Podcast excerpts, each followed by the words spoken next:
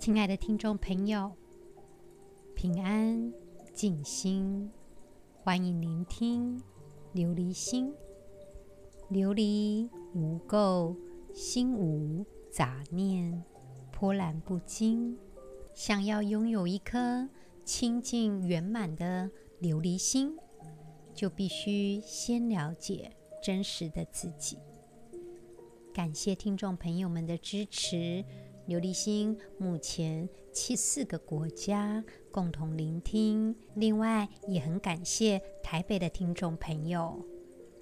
他跟我分享，他想把上集 Mindful Walking 的部分去分享给他的病人，希望他的病人能够达到正念减压的效果。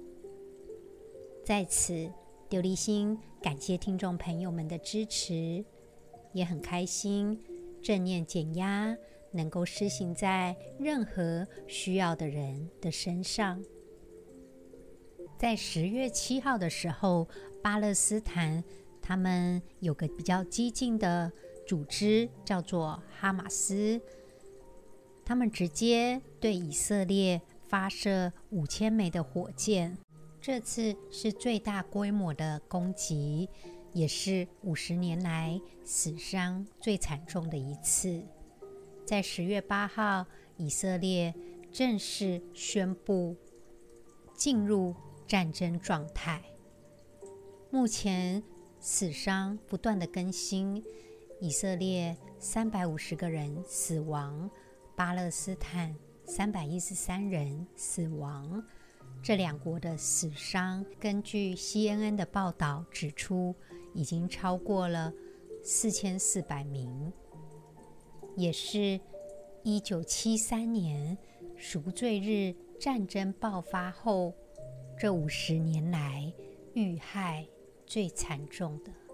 十月七号这一天，其实对以色列来说是一个犹太的节日，又称为律法节。而十月八号呢，正是犹太光明节的节日，光明节是为期八天的犹太人纪念活动，主要是纪念犹太人争取宗教自由的斗争。巴勒斯坦他们选择这样的时间来做攻击，对以色列来讲是没有什么防备的。不过，事情一旦发生，以色列的国防军、他们的预备役军人立刻响应国家的征召，包括驻希腊大使馆，他们就包下了二十架雅典飞往以色列的班机，所以当下就输送了大概五千名后备军人返国参战。这样的事情，在一九七三年赎罪日发生的战争也一样的。在一九七三年，以色列遭到埃及、黎巴嫩东西的夹击突袭，在那个时候，他们也是迅速的动员，逆转局势，最后打到埃及的首都开罗以及黎巴嫩的首都大马士革。一直等到联合国出来调停，他们才停火。目前国际社会非常谴责哈马斯的袭击，非常谴责巴勒斯坦。根据以色列的总理内塔尼亚胡表示，以色列即将面临一场长期的战争。亲爱的听众朋友，自两千零七年。巴勒斯坦加沙地带就由比较激进的哈马斯去控制。这个地方人口非常的密集，一共有两百一十万的人口，所以只要有战争，一定会是非常惨重的伤亡。根据联合国的数据，加沙地带大概有一百四十万。巴勒斯坦的难民，儿童的部分就占了一百万。所以说，这样的战争其实无论对以色列或对巴勒斯坦来讲，都是非常可怕的。亲爱的听众朋友，我们一起为巴勒斯坦、为以色列祈福。在佛教的哲学来讲，我们不伤害任何的生命，我们反对战争，反对暴力的行为，我们鼓励寻求和平的方法去解决冲突。希望透过正念的练习，我们培养出慈悲的心，能够对所有的众生展现出关怀，我们不仅要关心自己，也要关心所有受害的人，当然也包括我们的敌人或者是无辜的平民。假设我们不懂得寻求和解或者是妥协，只是执着在这个仇恨以及复仇。这样的冲突就没有办法实现和平。所以说，在佛教来讲，有一个关键字叫做忍辱。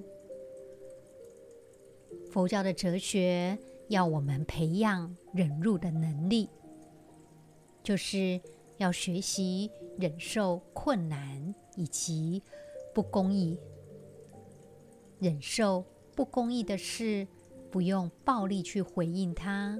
利用 mindfulness，我们找到自己平静以及内在和平的方法。当我们利用正念冥想，我们的内心平和，也就不会产生冲突。祈愿每一个人。透过正念，内在的心灵转化，相信每个人都有一颗慈悲的心。我们继续一切如来心秘密全身舍利宝切印陀罗尼经。这个经文呢，是在雷峰塔它倒塌的时候。出现的经文，我们继续经文的内容。尔时世尊默然许之，石婆罗门知佛受请，具还所住，即于夜间广办舀膳百味饮食，洒扫殿宇，张施幡盖，置明旦。给予诸眷属，持众香华及诸伎乐，至如来如薄岩石至，愿垂降临。就在这个时候，释迦牟尼佛默然同意，所以经文上说：“世尊默然许之。”无垢妙光居士。他知道释迦牟尼佛接受了自己的邀请，于是他赶快回到家中，趁着夜晚准备各式各样的佳肴饮食，并且呢，将厅堂打扫布置了一番。在这边要跟大家提醒，释迦牟尼佛这个时候并没有吃素哦。在佛教哲学两千五百年前，释迦牟尼佛提出五戒：不杀生、不偷盗、不邪淫、不妄语、不饮酒。所以说，一个虔诚的佛教徒是不应该饮酒的，因为伤人智慧。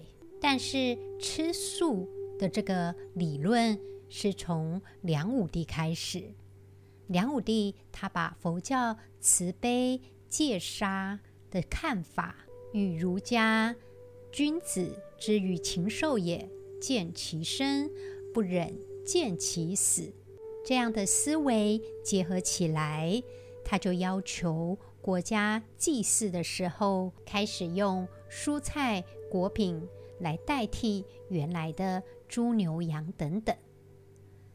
所以说，他这个慈悲的观念，对于佛教的戒律来讲，是个重大的发展，并且呢，梁武帝他还颁布断酒肉文，认为虔诚的佛教徒应该永远断绝酒跟肉。经过他的宣导之后，素食以及戒酒这两个。都是汉传文化的传统。我们继续经文的内容。无垢妙光居士他准备了各式各样的饮食，并且他也把厅堂打扫布置了一番。所以经文说：“洒扫殿宇，张施翻盖。”他准备迎接佛的到来。到了早晨，经文说。至明旦就是早晨的意思。这个无垢妙光居士呢，他跟他的眷属一起拿着香花，演奏着音乐。所以经文说：“持众香花及诸伎乐，来到释迦牟尼佛的住处。”他说了：“已经到了约定的时间，恭请。”释迦牟尼佛前来寒舍接受供养，在经文当中提到的洒扫殿宇，对佛教徒的日常生活当中，清洁跟打扫是很重要的一个活动。它有助于我们培养内在的净化以及专注。所以说，保持殿宇的。清洁跟整洁是非常重要的。打扫自己的家，也强调是内在的净化，因为清洁自己的家可以视为一种外在和内在的象征。清洁环境有助于保持心灵上的清净，也可以让我们思想上更加的明亮跟平静。佛教徒在打扫清洁的时候，会有一种心无尘垢的心态。这代表不仅要清除我们外在看到的尘垢，还要清除内在的执着、愤怒以及烦恼。这样的清洁跟打扫，也有助于我们实现心灵上的净化。所以在佛教的哲学当中，打扫也视为一种禅修，专注在每一个动作，把注意力集中在清扫的过程中，借此我们也可以培养正念以及专注。另外呢，我们在打扫清洁佛堂或是佛像或是其他宗教的用品的时候，必须表达出我们的敬意，小心翼翼地去处理，表达我们的尊重。对于佛教徒来讲，打扫它不仅仅只是维护卫生习惯，更是一种精神上的实践。这有助于我们在心灵上的净化以及专注。除此以外，经文提到张施幡盖，在大型的法会当中也有宝盖的礼仪。在《法华玄赞》的经文有提到：西域暑热，人多持盖，以花饰之，名为华盖。所以，因为炎热的关系，会用施盖这个方式来表达敬意。帮释迦牟尼佛撑伞遮阳。另外，寺院里面他会竖起高高的床幡，就代表要升堂说法了。最著名的例子就是当唐朝的时候，印宗法师他在讲《涅槃经》的时候，在寺庙中有两个僧人就在齐幡。在旗帜面前争执，究竟是风在动，还是幡在动？究竟是风动，还是旗帜在动呢？在当时，六祖慧能法师就说了，既不是风动，也不是幡动。印宗法师问：“那是什么在动呢？”慧能法师回答说：“是你们的心在动。在佛教的哲学来说，心生则种种法生，心灭则种种法灭。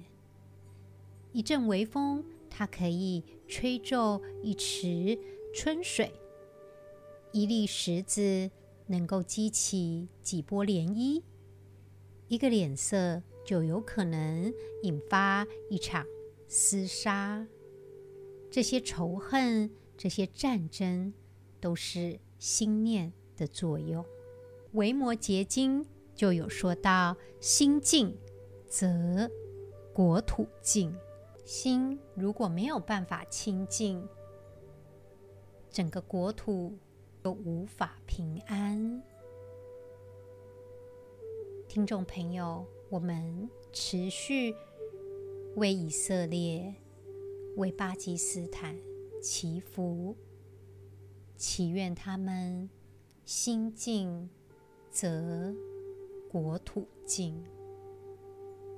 我们继续今天《楞严经》的内容，《大佛顶首楞严经》第二卷。是故汝今见我及汝，并诸世间十类众生。皆即见神，非见神者，比见真经；信非神者，故不明见。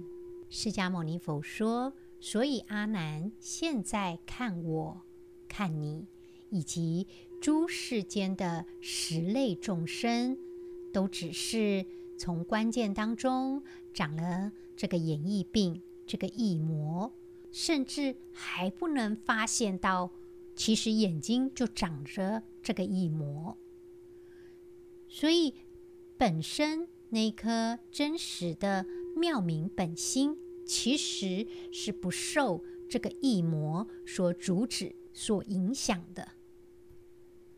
释迦牟尼佛说：“彼见真经，信非神者，故不明见。”所以当然不能说我们现在所看见的。都不是真的。继续经文的内容：阿难，如彼众生同分望见，利彼望见，别业一人，一病目人，同彼一国，彼见缘影，审望所生，此众同分所见不详，同见业中障恶所起。释迦牟尼佛又说到了。阿难，众生的同分望见，也可以与众生一人的别业望见有类似的状态。一个眼睛生病的人，就好比一个国家的人民看到的灯光、圆影，其实都是眼翳魔所导致的。但是这些人民同时一起。看到这个不祥的景象，这个呢，就是群体的宿业恶障所生，也就是长久以来他在关键上的缺陷所导致的。我们继续经文的内容：具是无始见妄所生，历阎浮提三千洲中间四大海。娑婆世界，并济十方诸有漏国，及诸众生，同是觉明无漏妙心，见闻觉知，虚妄病缘，和合妄生，和合妄死。若能远离诸合缘缘，及不和合，则复灭除诸生死因，圆满菩提，不生灭性。清净本心，本觉常住。在经文当中提到的阎浮提洲，在佛教的经文里面，指的是现今我们人类的世界。所以说，释迦牟尼佛继续说了，这个呢是长久以来大家的关键有了问题所导致的宿业恶障，在阎浮提洲。在人类所生活的这三千洲土当中，以及娑婆世界当中，十方世界的所有众生，本来都应该具备这个妙明觉知的本心，这个没有烦恼的心。所以经文说：“同是觉明无漏妙心。”只因。见闻认知开始生出了虚妄，就在这个见闻认知颠倒景象中，我们的妄念产生了，我们的妄生、妄死，这些攀缘的景象都产生了。所以经文说：“和和妄生，和和妄死。”虚妄病源。如果我们可以能够远离这些见闻攀缘的景象，以及这些妄念的景象，能够灭尽种种生死本因，也就可以圆满成就不生不灭的智慧真性，成就妙明本心，从而就能够。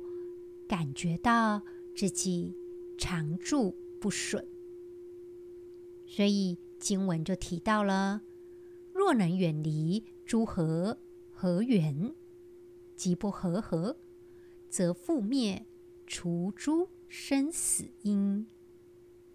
把这个生死种种这些烦恼的心都灭除了，也就成为圆满菩提。不生灭性。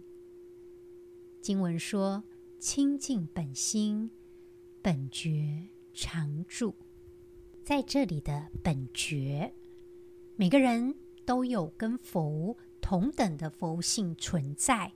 本觉就是我们的真如，每个人都有这个清清楚楚、明明了了的本觉。能觉之智，其余诸佛，我们每个人都能够了解自己的存在，有这个本觉，我们能够了解所有天地万物的道理。我们这个真如本觉，过去可能被无明给遮盖了，现在我们要把这个佛心给启发出来。所以释迦牟尼佛说。清净本心，本觉常住。本觉自然而然就常住在我们的清净本心当中。亲爱的听众朋友，我们利用 mindfulness 的练习来找回我们清净的本心。请听众朋友放下一切的事情。找一个地方坐下来，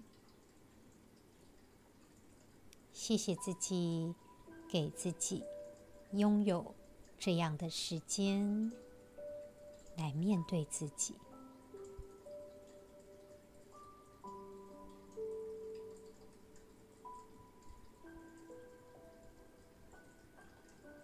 我们慢慢的闭上眼睛，开始。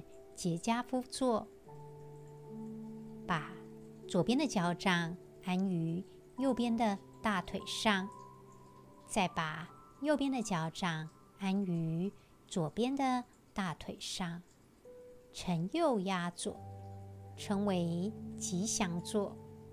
这个呢是释迦牟尼佛成道时的坐姿。如果你觉得，这个做法并不舒服，我们不着相，只要采取一个你觉得舒适的坐姿。我们好好的开始深呼吸。吸气的时候，感受你的腹部正在上升；吐气的时候，感受你的腹部正在下降。我们把气吐完，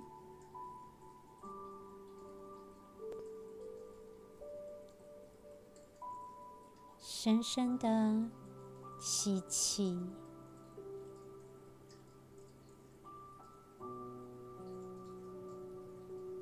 深深的吐气。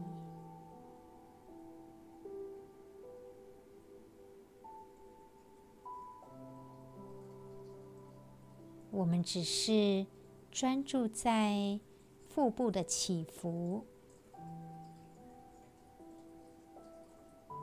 我们停止所有的思考，只是关注在我们的呼吸，关注在我们的腹部。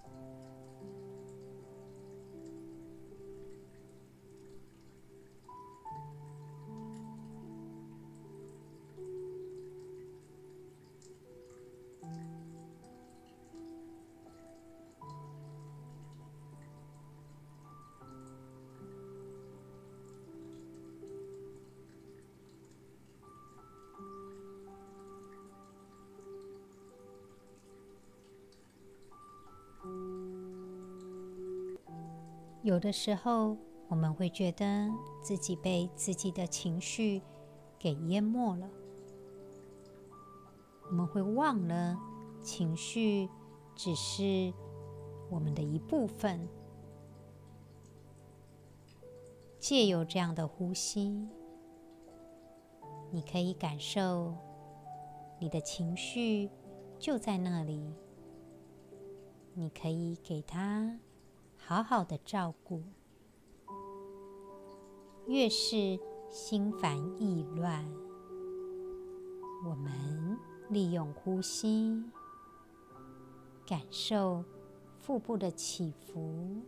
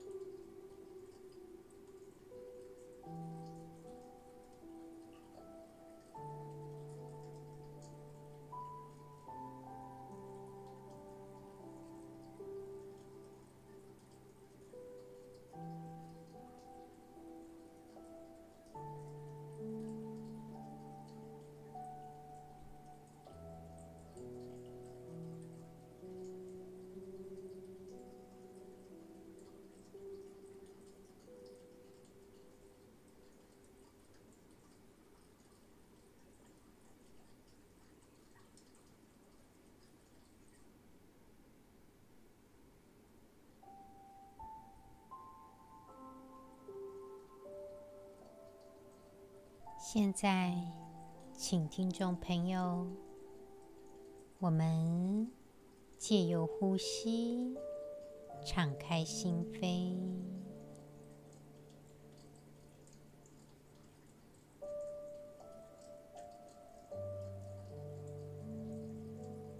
我们回到自己的内心。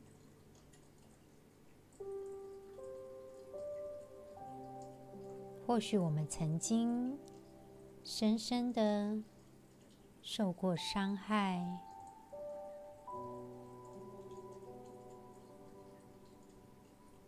也可能遭受到忽略。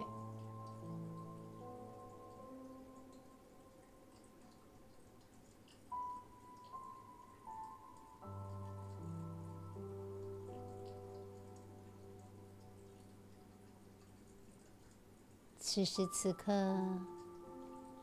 我们静静地坐着，感受我们的呼吸。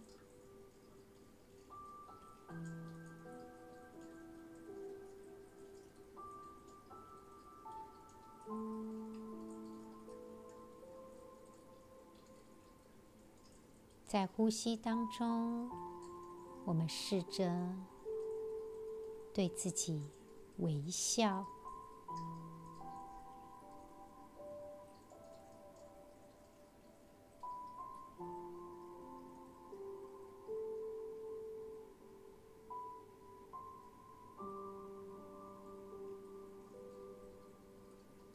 我们试着接受此时此刻。自己的状态。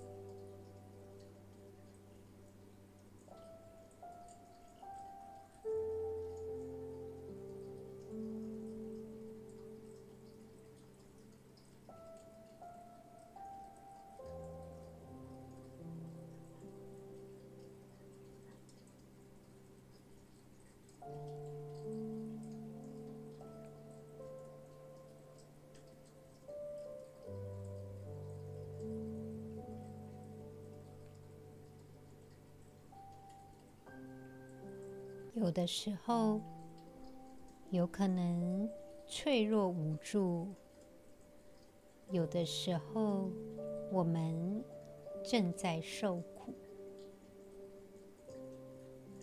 我们敞开心扉，面对自己的创伤。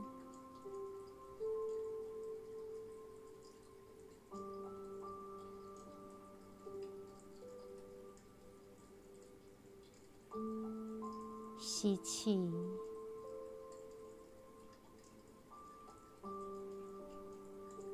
吐气，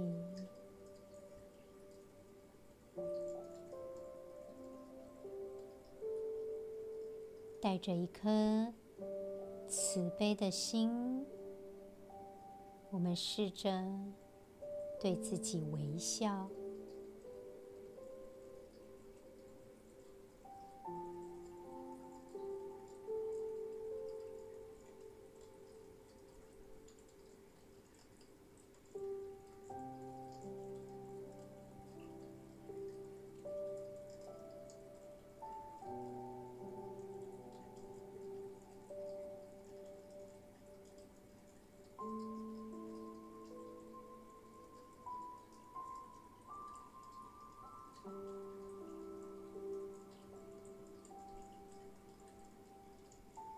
我们敞开心扉，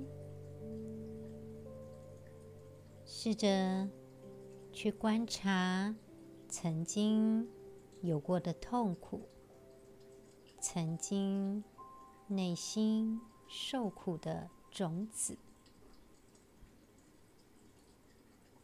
借由呼吸，我们去。感受纠结跟痛苦，这些过往的经验，有些时候是冲突，是困境，是困难，是伤害。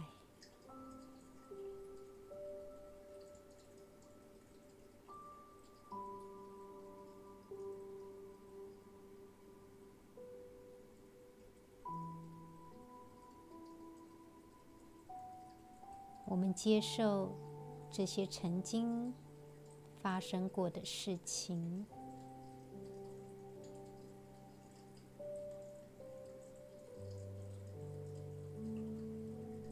只是专注在我们的呼吸上。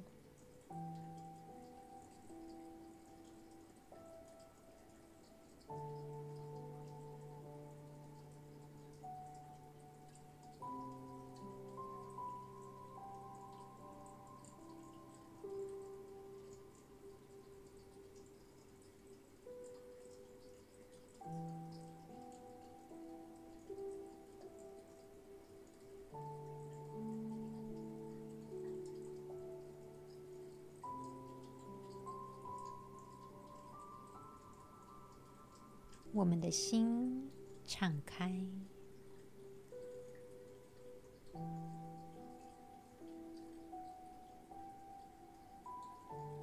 借由慈悲的心，我们的心自在、平静。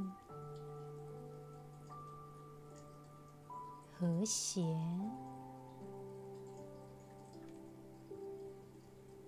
不压抑任何的情绪。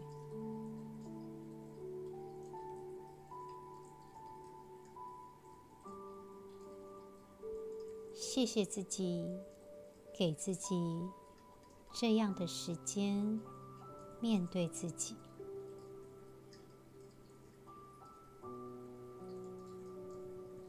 我们的心进入更深一层的慈悲，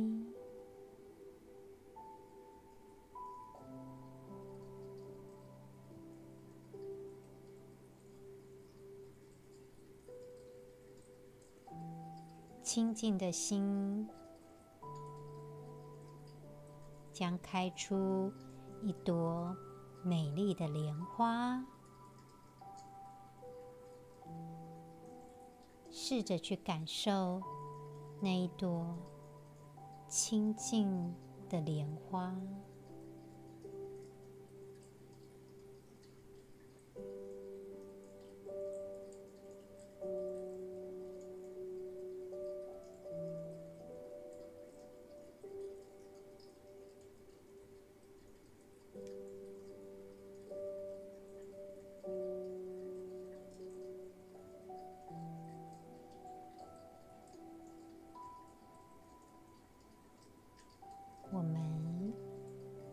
试着跟那个清净的莲花微笑。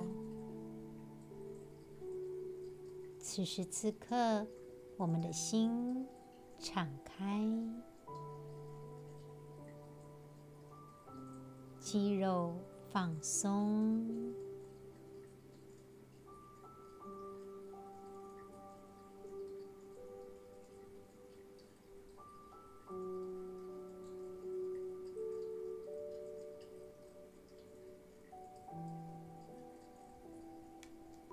在，试着吸气。吸气的时候，告诉自己，此时此刻的生命如此的珍贵。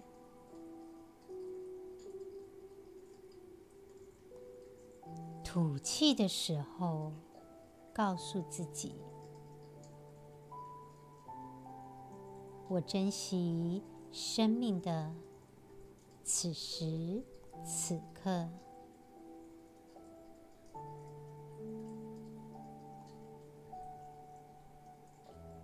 我们身心合一，全然的回到当下。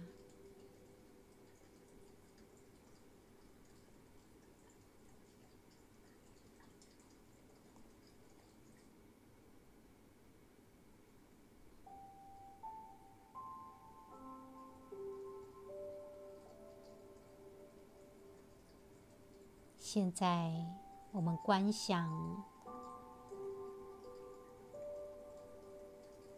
跟我们有纷争的人三百年后的样子。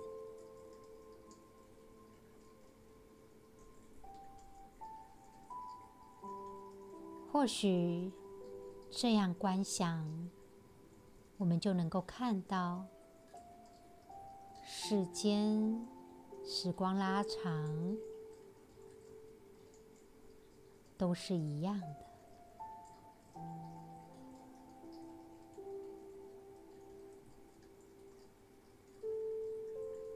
我们不需要浪费在伤害、浪费在怨怼当中。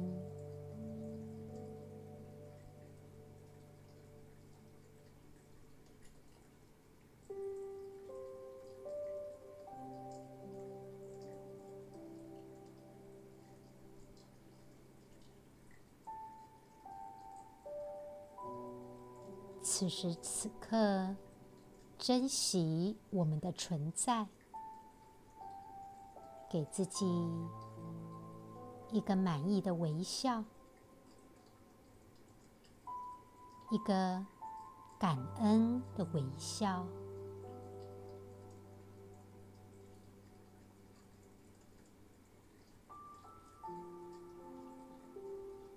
慢慢的，我们把眼睛张开。亲爱的听众朋友，如果我们的内心还是不够平静，也可以继续闭上眼睛，去感受自己的呼吸，接受过去的自己。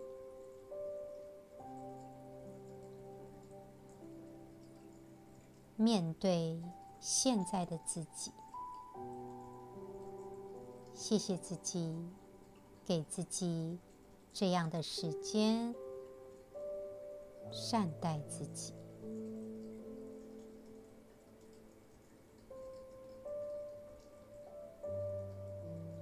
今天的节目就到这里了，祝福听众朋友。都能够得到一颗清净的琉璃心。我们下集再见喽。